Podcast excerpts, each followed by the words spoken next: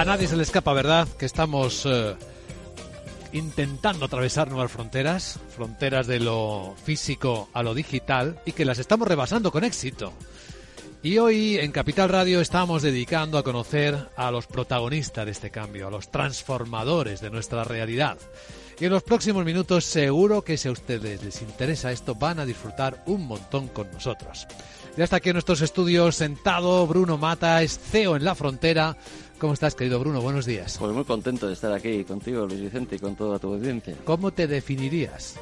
Yo, pues, como, como un emprendedor tardío, aunque, aunque es verdad que ya en los años 2000 se empezaba a montar empresas, como, como fue el caso de Idealista. En los años 2010 monté otra, Likeik, CX, y, ahora pues, pues me he embarcado desde hace casi ocho meses en esto de, la realidad virtual, que ahora con el mundo del metaverso pues ha tomado un auge insólito. Así que tienes algo bastante de, creyente, de evidente del mundo digital, mm. de la escena digital. Si te llamo que eres, si digo que eres una parte del alma del metaverso que se está construyendo en España, ¿cómo te suena? Pues quitaría lo del alma y dejaría lo de la parte. sí, soy una parte, en tanto en cuanto nos dedicamos a, construir contenido para eso que se ha venido a llamar el metaverso y que todavía nadie ha sabido definir al 100%. ¿no? Efectivamente. Bueno, en los próximos minutos vamos a definirlo al 100%. Vamos a hablar de negocio. Nos interesa mucho ver qué oportunidades de negocio reales, no hablemos solo de ficción, tiene el metaverso, porque para la mayoría de la gente no es más que un escenario de videojuegos en tres dimensiones, ¿no? En el que te sumerges, pero ahí hay más cosas. Hombre, hay muchas más cosas y debe haber más cosas, ¿no? Porque si esto no conseguimos eh, que tenga sentido económico, pues esto no dejará de ser, pues es una ilusión. Que, ¿Otro Second Life?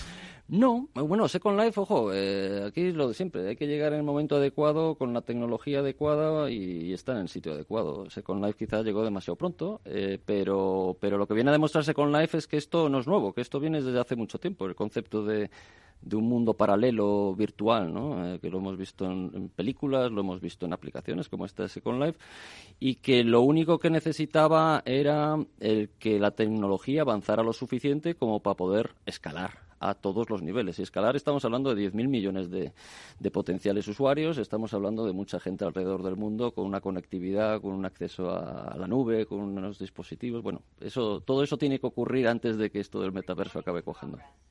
Muy bien, pues vamos a iniciar este espacio especial en el que, bueno, vamos a contar con eh, invitados muy ilustres. Eh, creo que estamos ya conectados eh, vía tecnológica también con Salvador Aragón. Es director general de innovación y profesor de sistemas de información en el IE Business School. ¿Cómo estás, profesor? Un saludo cordial. Un, saludo y muy feliz año, aunque sea con un cierto retraso. Y la verdad que, bueno, pues explorando hacia dónde nos pueden llevar estas nuevas realidades, ¿no? Donde no solamente tenemos un componente tecnológico muy importante, sino componentes sociales, componentes económicos y me atrevería a decir incluso componentes geopolíticos. Hmm. Todo confluye, efectivamente. Siempre decimos que en la economía está todo conectado, en el negocio también. Salvador Aragón es director general de innovación y profesor de sistemas de información en el IE Business School y es nuestro invitado. Y bueno, hay algunas noticias también en la actualidad sobre las que queremos que tener contexto que eh, tienen que ver con la actualidad más fiel del momento. Y es lo que protagoniza, hoy que por cierto va a publicar cuentas, Microsoft.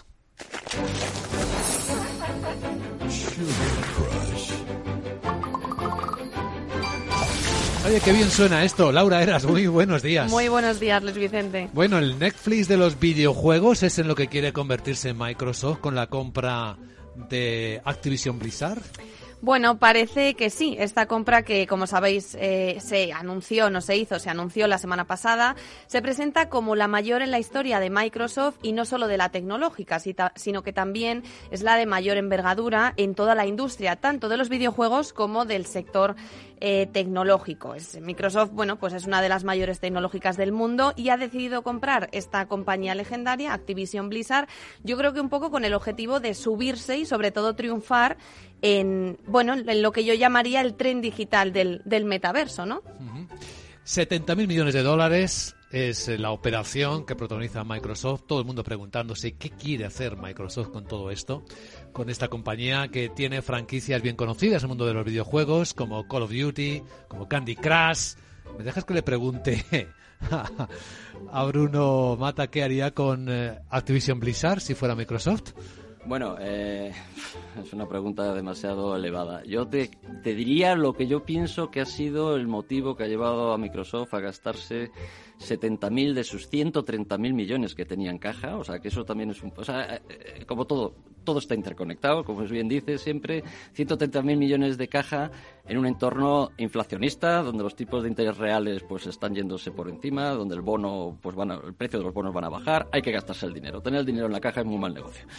Eh, eso como primera idea. Como segunda idea es, es, una, es una empresa que a, que a Microsoft le da, le da catálogo, le da catálogo de videojuegos, clarísimamente. El mundo del videojuego eh, es un mundo que dentro de la industria del entretenimiento es el que más rápido está creciendo y que además tiene una particularidad con respecto a otros subsectores de esta industria es que los usuarios de videojuegos están muy dispuestos a pagar por el contenido. En otros mundos, pues, pues en otros, eh, pues en el de media, en el de, bueno, pues no, no, no, no tienes usuarios que estén tan dispuestos o bien a pagar por el videojuego o bien a pagar por algo dentro del videojuego, ¿no? Entonces, uno, le da catálogo. Dos, le posiciona muy bien. Ojo, tiene 400 millones de usuarios activos al mes. 400 millones de usuarios activos son muchos usuarios en este mundo de las comunidades, pues, pues les está dando un potencial de llegar a muchísima gente. Dos, le está dando a un concepto nuevo que ha sacado Microsoft, bueno, nuevo, que tiene dentro de su división de entretenimiento y de juegos, que es el, Microsoft eh, Pass, eh, el Game Pass, que básicamente es, pues eh, igual que en los hoteles tienes el, todo lo que puedas comer por un precio determinado, aquí es todo lo que puedas jugar por un precio determinado al mes. Claro, 400 millones de usuarios pues puede atraer muchísimo, y este nuevo catálogo puede atraer muchísima gente a ese concepto que quiere poner o popularizar. Y por último diría que, y quizá aquí sí que pega un poco con el tema del metaverso, o de lo que será el día de mañana el metaverso, está comprando, está comprando cerebros, está comprando materia gris, está comprando gente que sabe hacer contenido, está contando personas que el día de mañana pueden ser claves en el desarrollo de todo lo que es la tecnología que envuelve ese concepto que es el metaverso. Mira qué bien que se incorpora a este programa especial, a esta tertulia, Gisela Vaquero, que es profesora colaboradora del máster de videojuegos, o sea, esta es su especialidad en la Universidad Oberta de Cataluña, la UOC. ¿Cómo estás, Gisela? Muy buenos días. Muy buenos días. Bueno, también soy CEO de la compañía de videojuegos de Jelly Wall y de la organización de Women in Games España, una organización que ayuda y promueve a las mujeres desarrolladoras y jugadoras de videojuegos. Entonces, no es mi especialidad, también estoy en el máster, desde luego, pero soy más empresaria que nada más. Genial para responder a la misma pregunta que le he trasladado a Bruno. ¿Qué harías si tú fueses Microsoft comprando eh, Activision Blizzard, dísela. Pues yo habría, pues, pues ah, empezaría pues todo un sistema de, estrategias. De hecho, creo que ha sido una, una estrategia ah, buena, buena, muy buena. Creo que han aprovechado un momento de, baja debilidad y que, y que de otro modo les habría sido mucho más difícil, ¿no? Y que, y que creo que puede llevar para ellos, ¿no? Unas buenas consecuencias llevándose pues a todas estas IPs y toda esta cantidad de, gamers que están interesados ahí. Entonces yo lo que haría pues es exactamente esto, establecer todas unas estrategias y ver, uh, ver cuáles serían los caminos que, que favorecerían más para, para, para, para, que, para que esta compra, esta brutal compra y tan, tan agresiva, pues, uh, pues uh, funciona, ¿no? Y tuviera pues el máximo resultado. Pues como nos gustan mucho los datos a los periodistas, claro, enseguida, Laura, hemos hecho la posición de Microsoft. Se convierte en la tercera del mundo. Sus competidores, ¿has visto cómo han caído en bolsa, eh? por cierto? Efectivamente, sí, sí. Desde que salió la, bueno, lo que decíamos, el anuncio de de la compra, eh, sus mayores competidores, que son eh, Tencent y Sony, eh, bueno, pues cayeron. Sobre todo la última Sony cayó ese día un 13%. desde entonces se ha recuperado mínimamente, pero las correcciones dejan al título en negativo y de hecho cae un 3%. Entonces, bueno, hay mucha revolución en el sector, por lo que veremos con el tiempo un poco entre las tres cómo hacen, mm, cómo logran hacerse un poco con el mercado sin comerse unas a otras. Sí que hay ciertas dudas sobre cómo se van a organizar, porque los juegos que ahora tiene Activision Blizzard son multiplataforma. Esto que quiere decir que si Microsoft no respeta esos acuerdos que hay entre, entre Activision Blizzard y Sony en este caso, pues podría perder millones, millones eh, de euros. ¿Por qué? De dólares, perdón. ¿Por qué? Porque en el caso, por ejemplo, de Call of Duty, eh, que es, un título, es un título clave para, para PlayStation, entonces, bueno, pues claramente podría ser fatal para ellos. Efectivamente. Y, eso que eh, también es muy curioso, porque el momento en el que se produce la compra, bueno, no es curioso, es casi obvio en el mundo de los negocios. Activision no estaba bien, venía cayendo, venía perdiendo valor en bolsa cerca de un 30%, ¿no? Desde el verano. O sea, que estaba baratita. Sí, las acciones de Activision Blizzard pues caían porque tuvieron había diferentes eh, problemas en la empresa, pues demandas eh, por acoso sexual y diferencias eh, de salario según el género, pero yo creo que es verdad que es más sencillo empezar a mitad de camino que comenzar de cero, ¿no? Y es que la desarrolla, la desarrolladora de videojuegos que ha comprado Microsoft ya tiene una parte del negocio del metaverso puesto en marcha, lo que quiere decir que resulta, yo creo, más atractivo y sencillo para Microsoft empezar desde ahí que empezar de cero, ¿no? Entonces, bueno, y quiero destacar que les tiene que interesar mucho porque eh, pagaron un 50% más del valor que actualmente eh, tenía eh, Activision Blizzard. 95 dólares por acción, lo que supone una prima del 46% por cada acción. ¿Esto qué quiere decir? Bueno, pues que Microsoft ha pagado mucho más del precio que tienen los títulos actuales de Activision Blizzard. Lo valdrá para él. Cuando paga esa prima, debe valer más incluso. Estratégicamente, profesor Aragón, Salvador Aragón, este movimiento, ¿cómo lo lees? Yo lo leo en, una doble hay, hay, dos perspectivas complementarias. ¿no? Uno, cuando uno ve el histórico de, de adquisiciones de Microsoft, pues uno se da cuenta de que su foco tradicional de adquisiciones ha sido el mundo profesional. De hecho, hasta este momento la mayor adquisición que había realizado Microsoft fue LinkedIn, esa red social profesional que todos conocemos. Entonces, tenían muy claro que, esa, esa, forma de capturar nuestra identidad profesional, bueno, pues estaban ahí bien posicionados. Además, tenían un modelo que, que evoluciona de una forma muy favorable.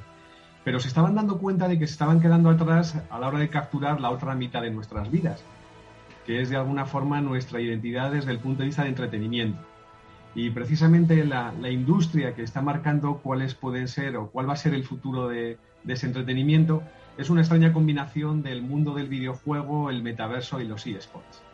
Entonces, a la hora de capturar esa otra mitad del mercado, aunque en términos de cifras no sea exactamente una mitad, ¿no?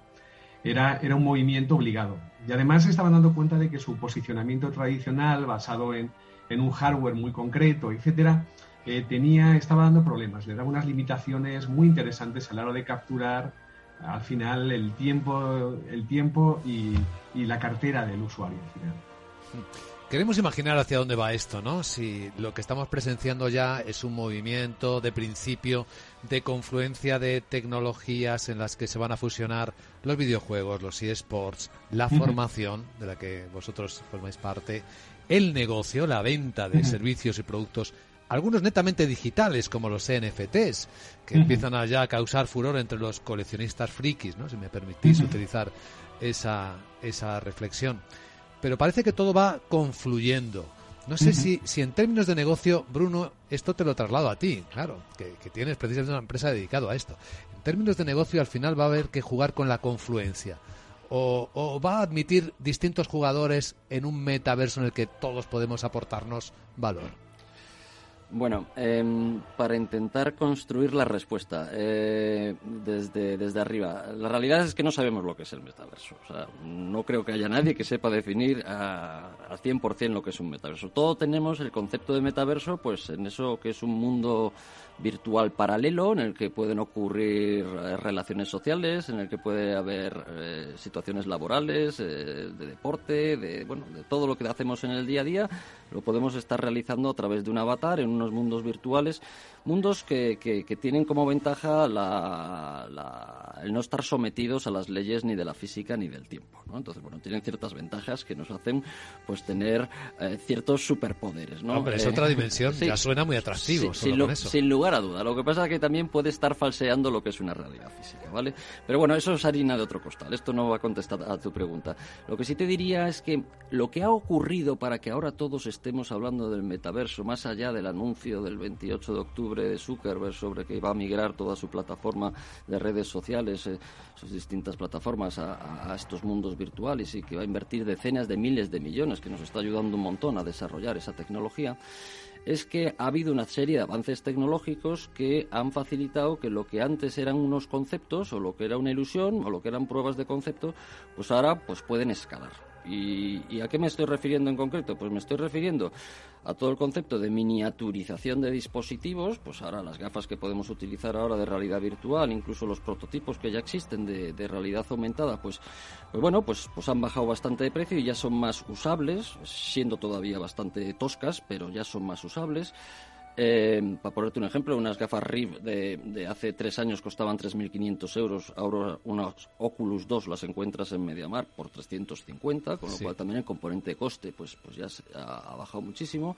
Segundo tema, existe eh, la conectividad, una conectividad que con el 5G hemos conseguido que la latencia sea muy baja y por tanto el, el, tiempo real exista en estos mundos en los cuales están varios jugadores. Y esto sí que tiene mucho que ver con el concepto de videojuego el concepto multijugador, muchas personas, esto que estamos haciendo aquí ahora en la radio con, con Salvador y Gisela eh, en sus respectivos lugares, pues lo podríamos estar haciendo en, ese, en, esa, en un lugar, una reunión virtual, pero claro, tendríamos que tener tiempo real, porque si yo me muevo y hasta dentro de dos segundos, pues Gisela no ve que yo me he movido, pues o recibe mi sonido, lo que llamáis, no, no sé si el retardo, Igual, pues, pues, pues, pues, esto no funcionaría, sería un caos, un caos, ¿no? Entonces, esto ha mejorado, es verdad que el 5G no está desplegado en todas las ciudades y en todos los pueblos del mundo mundial, está donde está. Pero vamos, ocurrirá pero ya hay determinados entornos donde puede ocurrir. Otra de las grandes eh, avances tecnológicos que ha habido y que ha desencadenado que esto pueda ser ya una realidad en determinados entornos es toda la parte de la nube, el edge computing, la capacidad de poder renderizar y poder unirle capa de servicios de inteligencia artificial y demás a, eh, en la nube, sin necesidad de hacer ese procesamiento a nivel local, en lo que podría ser el propio dispositivo visual, en la gafa o en un ordenador conectado a la gafa. Todo esto, mm, hace que, esto sea viable. Y por último, el desarrollo de todas estas, em, de la tecnología de blockchain, en concreto orientada a todo el tema de criptomonedas, y, NFTs, ¿no? A esa, esa, esa, garantía de propiedad que te da esta, esta tecnología, ¿no? que va a permitir el poder transaccionar dentro de esos mundos de una manera fiable y, segura. Estos cuatro factores han hecho que de repente sea posible el empezar a hacer casos de uso que generen rentabilidad. Y, en concreto, ¿qué cosas nosotros, en el caso de la frontera, que hacemos tres casos de uso? Eso, es caso práctico, reales. Caso práctico, pues, pues eh, lo que es formación, o sea, los procesos de formación, eh, oye, pues hasta ahora, pues, pues hay que desplazar a las personas a una única ubicación para, para enseñarles cómo desmontar el, monto, el motor de un avión. ¿Vale? Imaginemos ese caso, desmontar el motor de un avión o cómo ah, formar a las personas en una cadena de montaje de un vehículo. Bueno, esto ahora lo puedes replicar en un mundo virtual, hacer lo que viene siendo bien un gemelo digital de esa fábrica, o bien hacer un entorno de formación, una, habitación donde está el avión en el centro, donde entran los distintos eh, eh, alumnos y hay un formador, todos en el mismo escenario, exactamente igual de un videojuego. Empiezo a despiezar el avión, empiezo a, a despiezar las distintas partes y les pido a los alumnos que las vuelvan a montar pues siguiendo el conocimiento que han adquirido previamente. Bueno, puedo medir, puedo ver si se equivocan o no se equivocan, en tiempo real les puedo comentar yo como formador qué es lo que pueden hacer o dejar de hacer. ¿Qué me ha ahorrado? Me ha ahorrado el desplazar a la gente a una sala, me ha ahorrado el tener un motor disponible para despiezarlo, me ha ahorrado la sala y encima he conseguido tener la posibilidad de poder repetir esta escena tantas veces como quiera en el futuro con otros alumnos. Bueno, resulta que con una única aplicación de realidad virtual o realidad aumentada, dependiendo de qué es lo que queramos hacer, podemos estar consiguiendo el reducir costes de manera significativa si lo puedes comparar.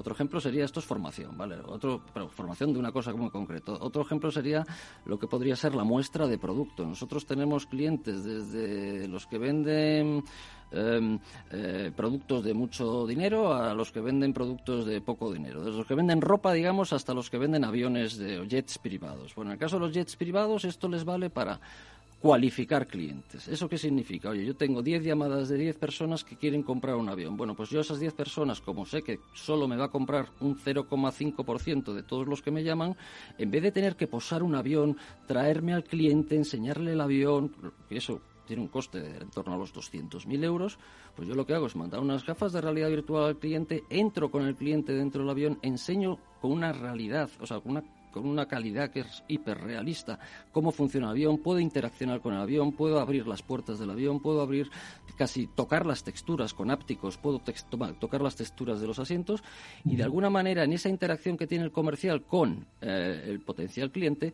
puedo llegar a la conclusión de si me vale la pena o no bajar el avión a cometer el gasto de los 200.000 o los 100.000 euros, lo que pueda costar finalmente bajar ese avión a tierra y darle entrada. ¿no? Con lo cual estoy utilizando una tecnología que es realidad virtual, unos entornos, que en este caso es un hangar, es un avión, es, eh, bueno, pues es ese proceso de entrar pues puedo utilizarlo para reducir, para reducir, para reducir costes. ¿no? Y la huella de carbono, que no lo has dicho, pero en estos tiempos, vaya si es, si es apreciable. Así, nos gusta aterrizar las mm. cosas en el triple sentido de la palabra en este caso. Seguimos en un instante.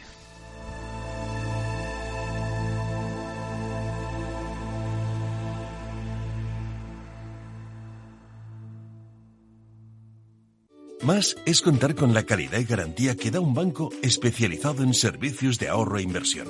Mucho más es además poder domiciliar tu nómina y tus pagos, disponer de tarjeta en tu cartera o en tu móvil y realizar cómodamente transferencias nacionales e internacionales. Todo desde la misma cuenta. En Renta 4 Banco queremos ofrecerte mucho más. Por eso evolucionamos, para que no tengas que elegir. Más especialista, más para todos. Renta 4 Banco. ¿Quieres más? ¿Quieres anunciar tu negocio en la radio? Entra en el clubdelaradio.com. La compra es online, pero no os vamos a negar que nos encanta que nos llaméis. El teléfono, olvídate, no te vas a acordar. Entra en el clubdelaradio.com. Tu audio y tu campaña de una forma sencilla y rápida. Contrata anuncios en radio al mejor precio. elclubdelaradio.com. Esto te estás perdiendo si no escuchas a Rocío Arbiza en Mercado Abierto. Margarita Rivas, broker y escritora. El mercado no es más que el cómputo de, un montón de emociones. Mercado Abierto con Rocío Arbiza.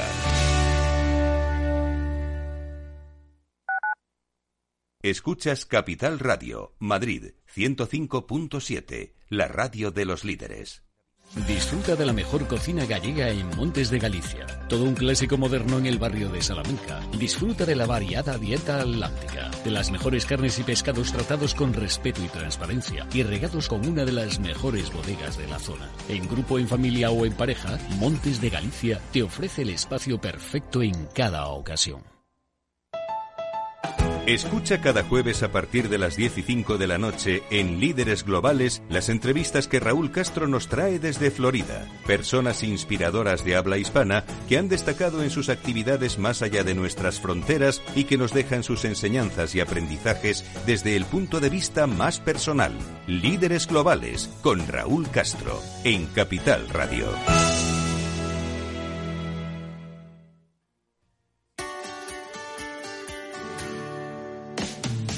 ¿Te imaginas un programa de radio donde el talento es protagonista? Lo tienes en Capital Radio, Humanos en la Oficina, el programa más humano y divertido creado por el galardonado speaker internacional Miguel Ángel Pérez Laguna, todos los viernes a la una de la tarde.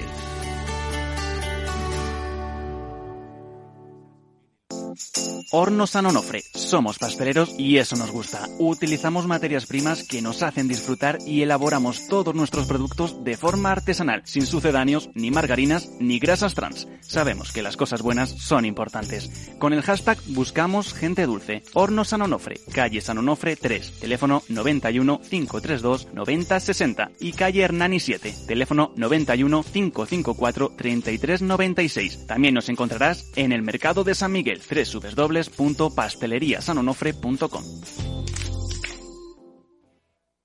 Capital Radio.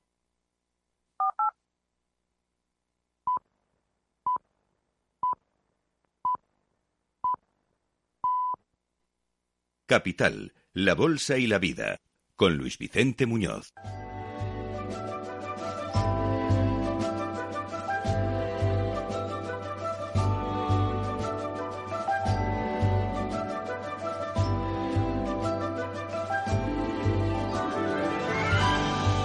¿Cómo estamos aprendiendo, disfrutando en, de la realidad, en clave de negocio, del metaverso? Desde luego que Bruno Mata nos ayudado a poner los pies en tierra y nos ha descubierto claramente, y Gisela seguro que estaba escuchándolo con mucha atención, Gisela Vaquero, profesora eh, colaboradora del máster de videojuegos de Eurobook, y nos contaba que claro, ella está en el mundo real también de como CEO de, una empresa de videojuegos, como el videojuego es el alma de todo esto que está pasando. ¿Tú cómo lo ves, Gisela? ¿Crees eh, que esto va a acabar integrando todo, el videojuego, la formación, la compra en un mismo sitio? ¿Cómo, cómo va a funcionar esto? ¿Cómo te lo imaginas? Yo creo que es un proceso evolutivo que sí, uh, que sí se irá integrando. Uh, lo que pasa que um, si a priori parece ¿no? que sea un salto enorme, yo lo veo como más uh, progresivo. Lo veo como, al menos en el campo de, todo lo que sería la educación y docencia, ahí creo que se irá entrando poco a poco, porque al fin y al cabo la tecnología va muy rápido, va tan, tan rápido que, que las personas muchas veces no asimilamos el, psicológicamente todos estos cambios. Esto por un lado. Y luego, uh, el otro lado es que, habrá, pues, tú piensa que entraremos en un mundo que, será otro mundo dentro de, este mundo y que habrá unas leyes, ¿no? Y todas estas leyes, pues también uh, no, no, no, formarán, no formarán parte de, este mundo, ¿no? Tú puedes salir a dar una vuelta aquí y, y hay lugares públicos, ¿no? Pero, pero cuando tú estés en, en, el metaverso, no será público, será pues uh, de otra persona, de una compañía o de alguien, ¿no? Entonces, creo que esto será más un proceso lento, lento para, para adaptación a, todos los uh, ciudadanos y ciudadanas y, que, y que sí será, sí será, se irá entrando pero, pero a, su, a su tiempo. ¿no? No todo el mundo está a favor de este metaverso. Hay gente pues, que obviamente no, no le gusta la tecnología, hay gente que no está. Uh, bueno, que simplemente pues, pues que no le atrae, ¿no? Los luditas de nuestro tiempo, sí. Exacto. Entonces, uh, bueno, poco a poco, pero al final sí terminaremos en eso. Sí, esto parece inexorable. Y más si es un juego que eh, despierta al niño que todos llevamos dentro, si eso lo podemos trasladar a cualquiera de nuestras actividades, ya sea de ocio, ya sea de aprendizaje, ya sea de negocio o de actividad profesional, pues cómo resistirte a esa tentación.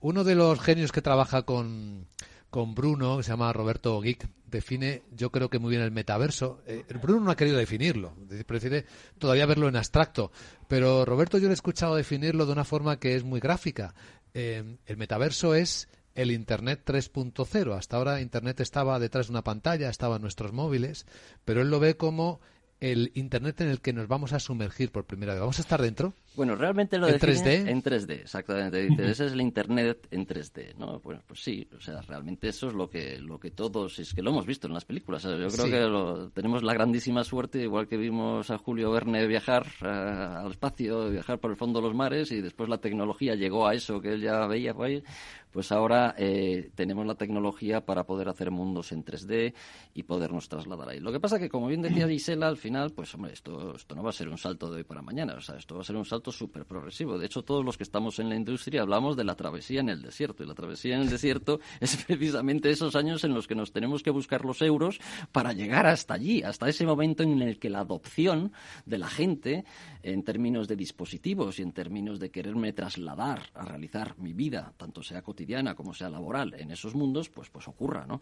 ¿Qué es inexorable? Hombre, pues yo creo que es inexorable. ¿Que va a tener el tamaño y la dimensión de la que estamos hablando? Pues eso yo no creo que nadie tenga la capacidad de verlo a día de hoy. Pero sí es verdad que a día de hoy hay empresas como la Frontera, como las que estamos nosotros, que estamos facturando y estamos vendiendo mundos virtuales donde se puede conseguir ahorros o incrementar ingresos sobre eh, productos sustitutivos. Es un producto sustitutivo a lo que a lo que teníamos hasta hasta ahora. Pero empezáis eh, produciendo ahorros, ¿no? Es el, la primera el primer atractor. Eh, o sea, nosotros ah, este. claro, nosotros no esto no es un tema de engagement como podría ser el tema de, de, enganchar al, gamer, ¿no? Porque por, por, juego, por querer estar ahí jugando y venderle cosas dentro del juego y ser cada vez más capaz y más potente y más más más guapo o más o más fuerte. No, aquí lo que tratamos es de vender soluciones en las cuales vamos, no tratamos. Ah, lo que hacemos es vender soluciones en las cuales eh, podamos demostrar en una cuenta de resultados clara y evidente, oye, mira, si a ti te cuesta tanto hacer esto, pues con esta aplicación eh, virtual tú vas a poder reducir tus costes esto o vas a poder incrementar tus ventas en tanto. Lo que nos sentabas del avión hace instantes, un ejemplo perfecto. Eh, Salvador Aragón, tenemos mucha curiosidad por conocer cuál es tu visión de cómo va a ser esto. Mi opinión es que, en primer lugar, el concepto de metaverso es erróneo y extremadamente peligroso. Uy, madre. Básicamente por una razón. Eh, es muy interesante cuando comentaba Bruno el, hecho de, metaverso como la web 3.0, ¿no? Si nos damos cuenta cuando comenzamos a, internet, a trabajar todos en Internet, establecíamos una clara diferenciación entre, entre estar online y estar, offline. Y lo que hemos hecho es, en el fondo, es construir una, un modelo de relación intermedia, ¿no? un modelo híbrido, podríamos decir, por utilizar una palabra muy, muy, muy manida. Creo que la, mejor forma de entender el metaverso va a ser cómo nos vamos a mover en un continuo en el cual, por un lado, vamos a tener la realidad física. Fijaros que nos hemos movido de forma muy natural a eso que llamamos ahora la realidad aumentada.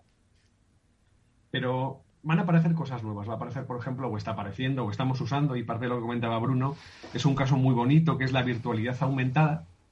Y finalmente vamos a tener los entornos puramente virtuales. Entonces, el metaverso en el fondo va a ser cómo nos vamos a mover, pero tan parte de ese metaverso va a ser nuestra propia realidad física como la recreación 3D que hagamos de un contexto completamente virtual. Y de una forma muy fluida nos vamos a mover entre unos y otros. Lo que tenemos pendiente es, crear de alguna forma el lenguaje y la narrativa, y los posibilitadores tecnológicos, por supuesto, para poder hacer eso. va a ser una diferenciación que va a ser un tanto falsa. Y luego hay otro elemento que, tanto Gisela como, como Bruno han resaltado, ¿no? y es que a veces no nos damos cuenta. Y es que la tecnología nos está permitiendo generar eh, modelos digitales de una nueva sensorización. Comentaba Bruno el elemento háptico, el elemento táctil. Eso nos va a transformar completamente. Eh, o, por ejemplo, la, experiencia que estamos viviendo de cómo construimos eh, relaciones eh, con nuestras interfaces conversacionales. Solo hay que ver cómo un niño se relaciona con, con una Alexa, ¿no? Es totalmente distinto y para él en realidad es algo real que está ahí, con lo cual se interactúa. Entonces vamos a un mundo mucho, mucho más divertido, pero que probablemente el concepto metaverso no sea el adecuado para capturarlo. Y con algunos riesgos. Yo, yo recuerdo mi último viaje a Shanghai, donde tuve la oportunidad de probar, la traducción del inglés suena fatal, pero, pero la más adecuada sería un capullo digital donde, donde había gente que se metía en una especie, a mí me recordaba francamente un ataúd con una experiencia inmersiva, tanto desde el punto de vista táctil como cinemático, eh, sonoro y hasta cierto punto háptico, y había gente ya que estaba viviendo ahí una realidad paralela. Gente que en su vida pues tenía una realidad que no era demasiado agradable y que de repente pues me contaban que en ese caso la experiencia la experiencia, digamos, virtual más demandada era poder vivir la vida de un billonario ruso. Por lo de los grifos de oro y las bañeras de oro y esas cosas que les gustan. Es decir, si tú tienes, si estás en Shanghai viviendo una vida extremadamente frustrante, pues el, el, recrear la vida y hasta cierto punto vivir la vida de un billonario ruso, pues era un elemento complementario muy interesante. La pregunta es, ¿eso es cine? ¿Eso es un videojuego? eso es metaverso, pues no, es una nueva realidad que está emergiendo donde, donde además le vamos a ir dotando de nuevas cosas. Una parte una parte divertida de esa experiencia de, vivir la vida de un billonario ruso en un capullo digital es que en ese caso te, se te servían comida, digamos, de alto nivel. Por el precio, claro, del alquiler de la, del capullito digital, supongo. Efectivamente. Bueno, todo esto es eh, muy interesante. Yo creo que todos eh, vemos que como seres humanos nos gusta escapar de las cosas. Ahora bien, en nuestro papel como Capital Radio lo que nos interesa muchísimo es la parte de negocio. Es decir, ¿qué empresas pueden sacarle partido a todo esto que ya está generándose, a todo esto que está creándose? Y a mí sí que me gustaría profundizar un poco más, Bruno, en la medida en la que puedas, porque aquí estamos hablando de negocios puro, ver exactamente quién puede ya eh, sacarle ahorros de costes importantes a la realidad virtual, a la realidad aumentada. Esto está accesible para todo tipo de empresas, pensando en que quizás el gran salto adelante es que se democratice ese valor generado por el mundo digital. Exacto. O sea, em, decía antes que había habido unos elementos, unos drivers que habían provocado el que la escalabilidad de traducir eh, mundos físicos en mundos virtuales pues pudiera ser factible.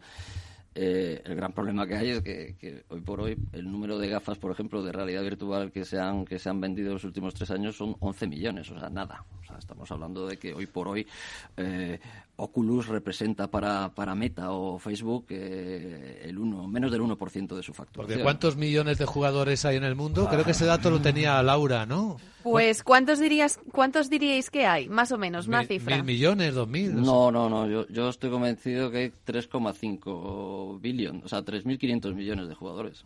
Pues os lo voy a decir yo. Más de 3.000 eh, millones de jugadores. es verdad que, bueno, pues eh, hay muchos datos. O sea, hay mucha. Esto va en aumento, pero bueno, que se esperan más. O sea, de hecho, los expertos dicen que a finales de la década, pues podemos llegar a los 4.500 millones de jugadores perfectamente. O sea, que hay que ponerse todos a jugar. Sí, eso es una parte que nos dice que si trasladamos los jugadores a la vida real profesional y de negocios, hay mucha más gente bueno, pues es que ese es, el reto, ¿no? O sea, bueno, perdón, perdón, que me estoy tirando yo. Eh, ese es el, reto, el reto de todas estas empresas comprando eh, catálogos y, los jugadores que hay detrás de ellos. Al fin y al cabo dices, oye, ¿cómo crear esos, esos metaversos? ¿Cómo posicionarme de cara a eso que puede venir? los primeros en migrar a esos metaversos van a ser la gente que ya está enganchada a jugar en ese tipo de entornos, ¿no? O sea, eso es lo más evidente. Es lo más natural. Lo más natural. Pero ojo, por ejemplo, lo que hablamos antes de la operación de Microsoft, o sea, tiene la comunidad de jugadores, pero tiene toda la comunidad de LinkedIn, tiene toda la comunidad de los Teams, tiene toda la comunidad de los creadores de aplicaciones,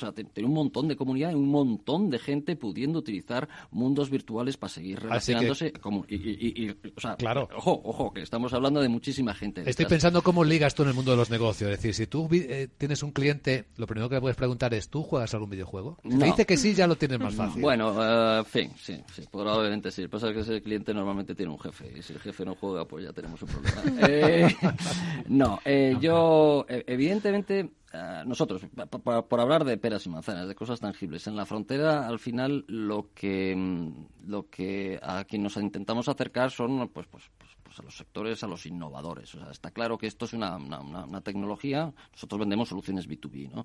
Pero es una tecnología que claramente, y donde puede escalar, porque porque se tiene que comprar un número de gafas que es razonable y que, pueden, ah, bueno, pues asumir, asumir la inversión.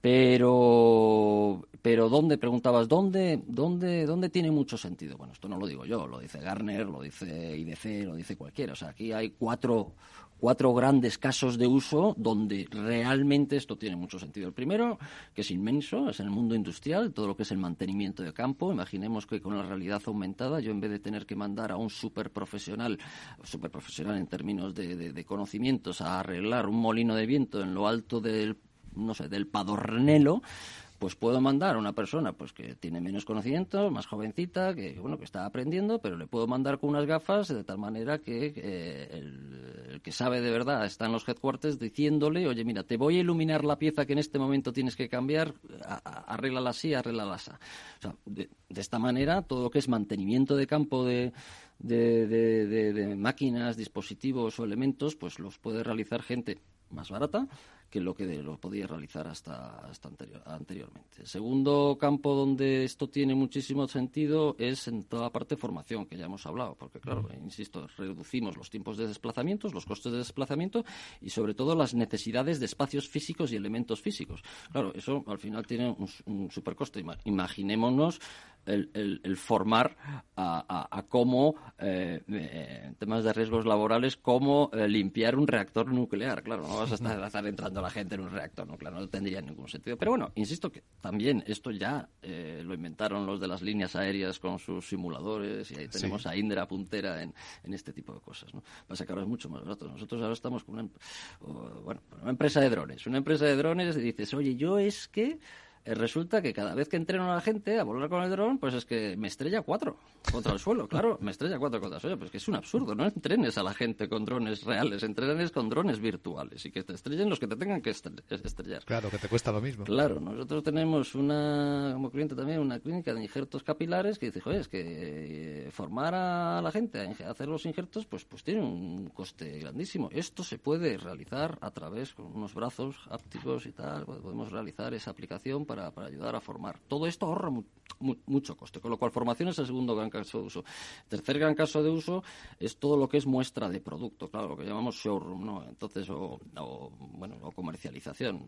Imaginaros esa persona que vende eh, máquinas de resonancia magnética. Bueno, pues no va por la calle con la máquina de resonancia magnética hasta el hospital de turno. Lo que hace es normalmente es llevarse un catálogo, llevarse un vídeo y después llevarle un showroom eh, para enseñarle la máquina cómo es y tal. Bueno, pues esto ahora pues ya no necesitas hacer eso. Lo único que tienes que llevar es unos dispositivos, le pones a la persona, entras los dos en una sala que es tu showroom virtual, tu mundo virtual, donde puedes enseñar tanto la máquina, como hacerla, cómo hacerla funcionar, qué, qué, qué características tienes, el despiece, tal. Todo esto ya es posible a día de hoy. Nosotros ya lo estamos haciendo. Con lo cual, eh, insisto, te cambia también. Decía antes que estos mundos tienen la ventaja de que, bueno, pues puedes, puedes eh, eh, saltarte determinadas reglas de la física y del tiempo, ¿no? Claro. Entonces, bueno, en ese momento en el que un comercial está enseñando la máquina de realidad de la máquina de, resonancia magnética, puede haber otros 300 comerciales simultáneamente enseñando la misma máquina y no se están viendo en salas distintas. Lo que hay por debajo son servidores distintos. Pero en la misma aplicación puede haber tanto. Y esto suena tanto de nuevo a videojuego. Es que son videojuegos. Está hecho sobre tecnología de videojuegos. Pero está utilizándose para aplicaciones B2B eh, y que, insisto, ahorran, ahorran dineros a, las, a, las, a las empresas y, más que ahorrarán, porque a medida que adoptes y adoptes, pues, pues bueno, pasa que será poquito a poco. ¿no? Oye, pues nos lo has enseñado muy bien. Estos ejemplos prácticos, Bruno, nos permiten verlo, tocarlo. Y Salvador Aragón, que es profesor de directivos, pues seguro que también está pensando mientras escuchaba a Bruno, ¿no? Sí, de hecho, en nuestro caso, eh, la idea es que podemos utilizar este tipo de, este tipo de entornos para, en el fondo, cualquier cosa que implique una modificación de comportamientos. De hecho, para nosotros hay, que verlo de forma muy unida con, la siguiente evolución a Internet de las cosas, que es Internet de los comportamientos. Un, ejemplo que hemos utilizado nosotros a la hora de, mejorar las capacidades de liderazgo de nuestros directivos, eh, bueno, pues en determinados programas les, sometemos a, una experiencia de virtualidad aumentada. Es decir, ellos, bueno, pues se ponen sus, entran en un mundo virtual eh, con sus gafas, sus sensores de, posición y de movimiento y les ponemos a, desarrollar un tipo de tareas. Lo interesante no es el entrenamiento en hacer esa tarea, ¿no? que es básicamente como sobrevivir en una especie de apocalipsis zombie en una estación espacial. Lo, lo, que es extraordinariamente interesante es lo que podemos medir de ellos en esa interacción. Por ejemplo, yo sé si un directivo es un, me vais a permitir la expresión, es un directivo jugador de equipo o es un lonely rider por un movimiento muy sencillo y es que cuando tiene que tomar una decisión, mira o no mira a sus compañeros de equipo que están alrededor. Eso me da una información extremadamente interesante sobre cómo es cognitivamente ese directivo. Y puedo trabajar con él diciéndole, oye, está muy bien, eh, eres muy orientado a la acción, pero es que siempre dejas a tu equipo atrás. Es decir, para ti el equipo en términos reales es inexistente. Y eso lo puedo ver con su propio comportamiento dentro de ese mundo virtual. Cuando comentaba Bruno romper las realidades físicas, cuando rompemos las realidades físicas, rompemos realidades cognitivas. Y ese tipo de derivadas son extremadamente interesantes. Sé, por ejemplo, si, eh, si un directivo es mucho más visual o mucho más auditivo. Eso me determina su modelo de aprendizaje. sé si lo que eh, la, información que tiene o que necesita es una información eh, que es mucho más basada en el puro dato, es un directivo, digamos, racional, frente a un directivo intuitivo que es capaz de oler por dónde van las cosas, que es muy interesante, por ejemplo, cuando hablamos de, mirar hacia el futuro. En fin, me da una información basada en su comportamiento muy rica de cómo es esa persona, no solamente de forma aislada, sino en relación también con, con el grupo del cual forma parte. Esto es interesante y permite e inquietante. ir modificando comportamientos. Sí, interesante e inquietante, querido profesor. Tengo una pregunta para Gisela Vaquero sobre esto de los modelos de negocio eh, que, estamos hablando y con tu especialidad, Gisela, eh, bueno, especialidad, tu trabajo, ¿no? Tu profesión, que son los videojuegos. ¿Puede ocurrir que los modelos de negocio vayan dando, estén dando ya nuevas oportunidades, nuevas fórmulas? Te pongo un ejemplo. Lo mismo que ocurrió con los cines clásicos, que conseguían mejores ingresos vendiendo palomitas que con el ingreso de las entradas. Con los videojuegos puede ocurrir que consigan mejores ingresos vendiendo NFTs, por ejemplo, la espada que tienes tú solo para derrotar al monstruo, que con el propio videojuego. Sí, desde luego, desde luego. Ah, de hecho, es, lo que ocurrirá a, largo plazo, ¿no? Que se tendrá más beneficios con estos pequeños objetos que se comprarán en grandes cantidades que no, que no con el mismo precio de venta del videojuego. Entonces, ya, de hecho, ya hemos estado yendo en, este camino, ¿no? Y, sí, creo, creo que sí, que realmente pues, ah, es, una de, las evoluciones que ya vamos, ah, que ya vamos ah, avanzando hasta ahí. ¿Y lo desarrollará el propio desarrollador del videojuego o será una colaboración externa? Eso dependerá de la empresa, me imagino, ¿no? Pero en principio, claro, por supuesto, o sea, en principio, pues yo creo que, que, normalmente se hace desde el mismo desde el mismo desarrollador o desarrolladora, pero también depende pues, del tipo de empresa. Si es una empresa más pequeñita, si es una multinacional, dependería pues, de, muchos factores sobre si quién lo hace ¿no? o si se establecen pues, nuevas especialidades ¿no? de, gente que se encargaría de, crear estos ah, sistemas de monetización. Sí, lo digo porque tiene mucha conexión con lo que venimos hablando, si este nuevo universo de negocios que se va generando, hasta qué punto va a ser colaborativo competitivo, ¿no? O competitivo, ¿no? Como también se utilizaba ese término, ¿no? Si pueden convivir todos los actores, incluso siendo competidores con los mismos productos y servicios, en ese mismo ecosistema, que imagino que para ser fuerte y para aportar valor, pues tiene que estar realmente interconectado, de alguna u otra manera, Bruno, ¿no?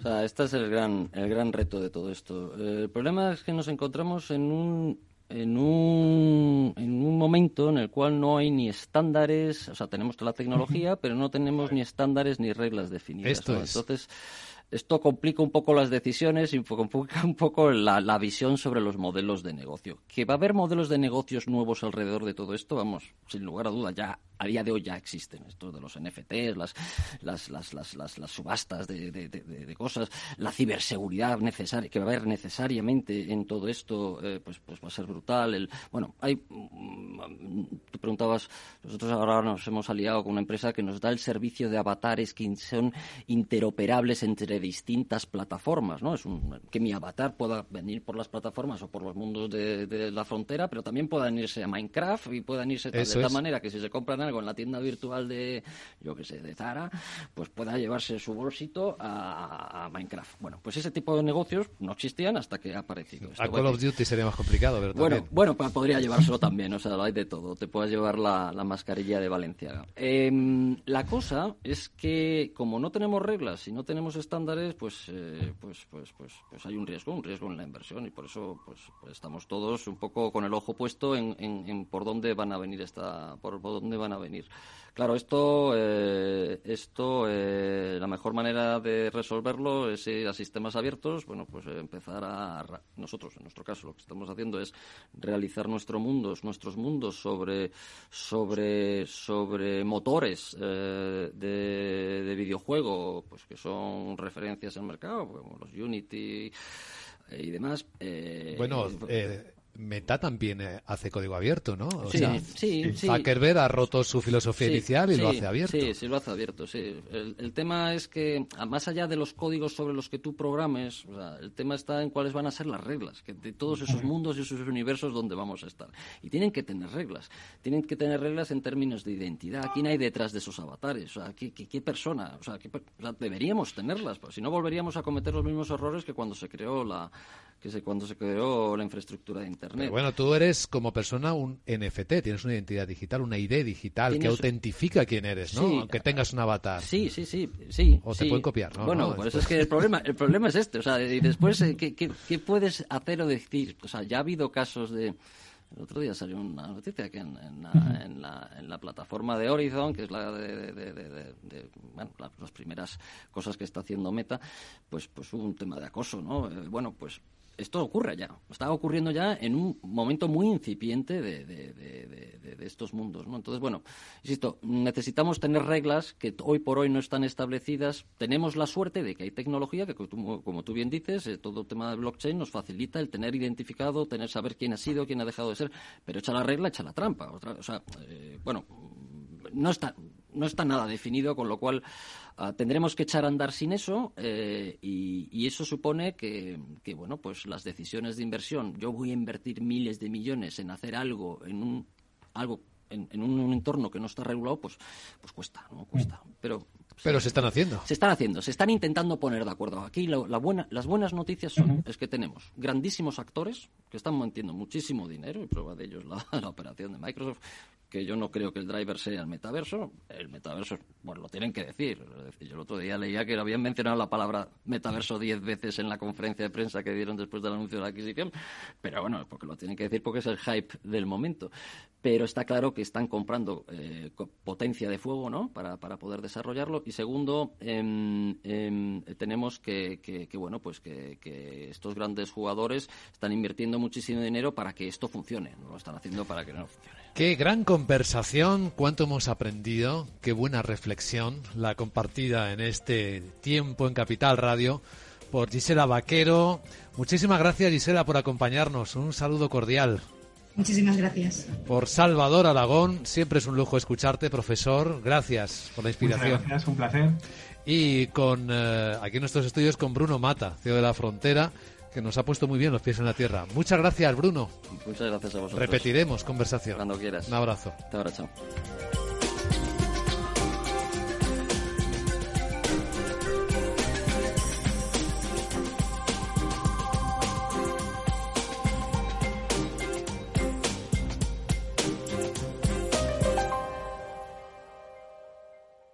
Capital, la Bolsa y la Vida, con Luis Vicente Muñoz.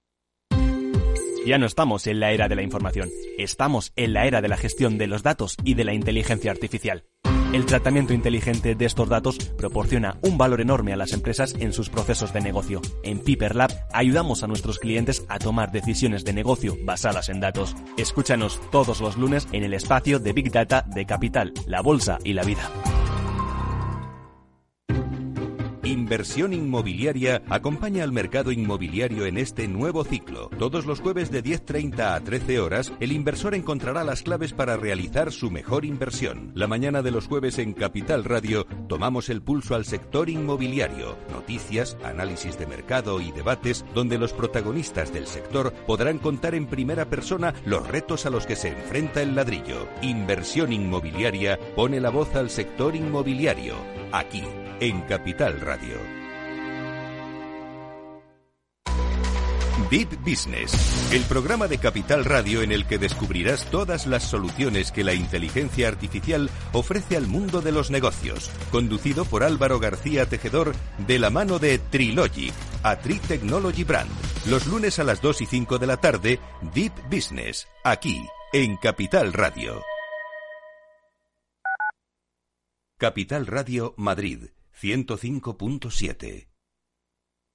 Disfruta de la mejor cocina gallega en Montes de Galicia. Todo un clásico moderno en el barrio de Salamanca. Disfruta de la variada dieta atlántica, de las mejores carnes y pescados tratados con respeto y transparencia y regados con una de las mejores bodegas de la zona. En grupo, en familia o en pareja, Montes de Galicia te ofrece el espacio perfecto en cada ocasión.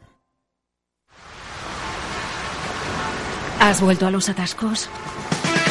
Forma parte de la vida de Madrid y esa vida va aparejado con atasco. Realmente el atasco que te absorbe la energía es el de la entrada a trabajar o cuando llegas tarde a una reunión o cuando vas a dejar a tu hijo en el colegio y va a perder y va a perderse la primera hora de clase. Cuando vengas a Madrid, chulona mí. Reconduce tus números. Voy a ser temperatriz de lavapiés. Desatasca tus inversiones. Y alfombrarte con claveles la gran vía. Recalibra tus cuentas. Bañarte con vinillo de Jerez. Que no se atasque tu economía. Sintoniza Capital Radio. No me gusta el mundo atascado. En el restaurante Gaztelubides somos rigurosos con la selección del producto para crear recetas imaginativas que acompañamos de una bodega generosa y brillante y de nuestra magnífica terraza durante todo el año. Restaurante Gaztelubide, carretera de La Coruña, kilómetro 12200, La Florida. Teléfono 91 372 8544. Una recomendación del programa gastronómico Mesa y Descanso.